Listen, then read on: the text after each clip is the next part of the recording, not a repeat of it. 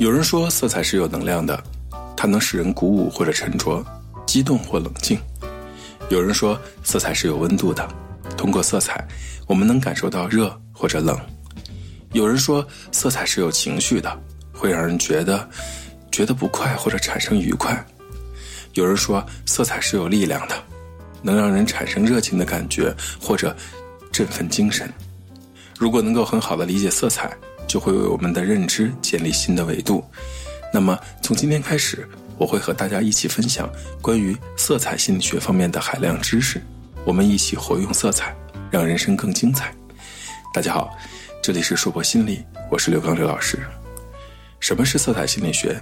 色彩心理学就是对这些由色彩差异给人的生理和心理所带来的影响进行分析，或者根据科学的数据和临床实例。进行解说的学说，说的通俗点，色彩心理学研究的是色彩会给人带来什么样的影响，以及人在什么时候需要什么颜色。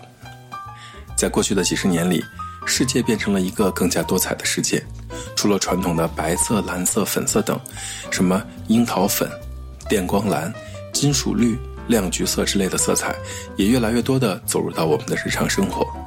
色彩的应用比以往的任何一个时代都显得璀璨、丰富、绚丽。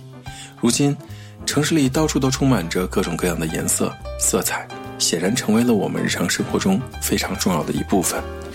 假如没有它们，我们简直活在了一个无聊无趣又令人绝望的世界当中。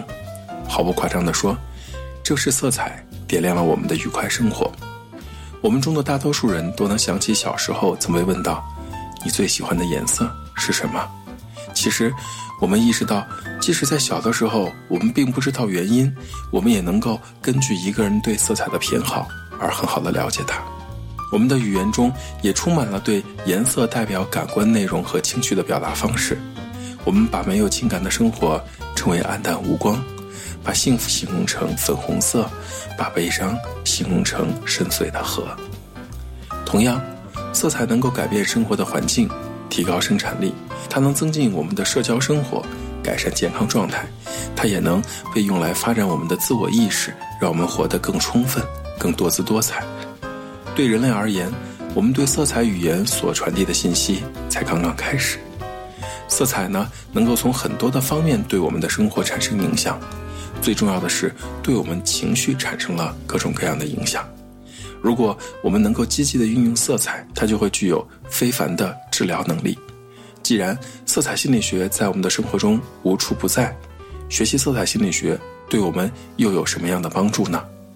掌握了色彩心理学，你可以在与别人交往的时候变得更加的顺利，也可以发现未知的自己，还可以了解更多个性当中的秘密。